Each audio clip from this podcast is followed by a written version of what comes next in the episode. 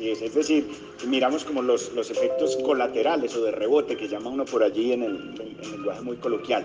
encontramos que los aumentos del salario mínimo mirados desde, desde distintas eh, dimensiones, distintos tipos de aumentos del salario mínimo, eh, tienen efectos nocivos en el consumo, bueno, en la informalidad laboral, pero vista en un contexto de equilibrio general, algo muy importante en el bienestar de los trabajadores, tanto del sector formal como del informal, en el PIB, porque eh, pudimos explorar esa historia que a veces esa discusión que se plantea en la mesa, no, que es que si se aumenta mucho el salario mínimo, se dinamiza la demanda y por ahí aumenta el PIB. No, el PIB cae, la elasticidad que obtenemos es negativa, es de 0,17, 0,17.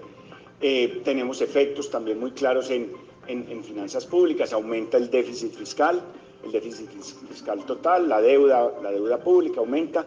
Eh, ¿Por qué aumenta el, déficit? Porque pues al aumentar el mínimo aumentan las prestaciones, sobre todo en el sector pensional. La pensión mínima en Colombia en el régimen de prima media es, es el salario mínimo, entonces si hay un mínimo más alto, pues hay que hacer desembolsos más altos por ese concepto de, de pensión.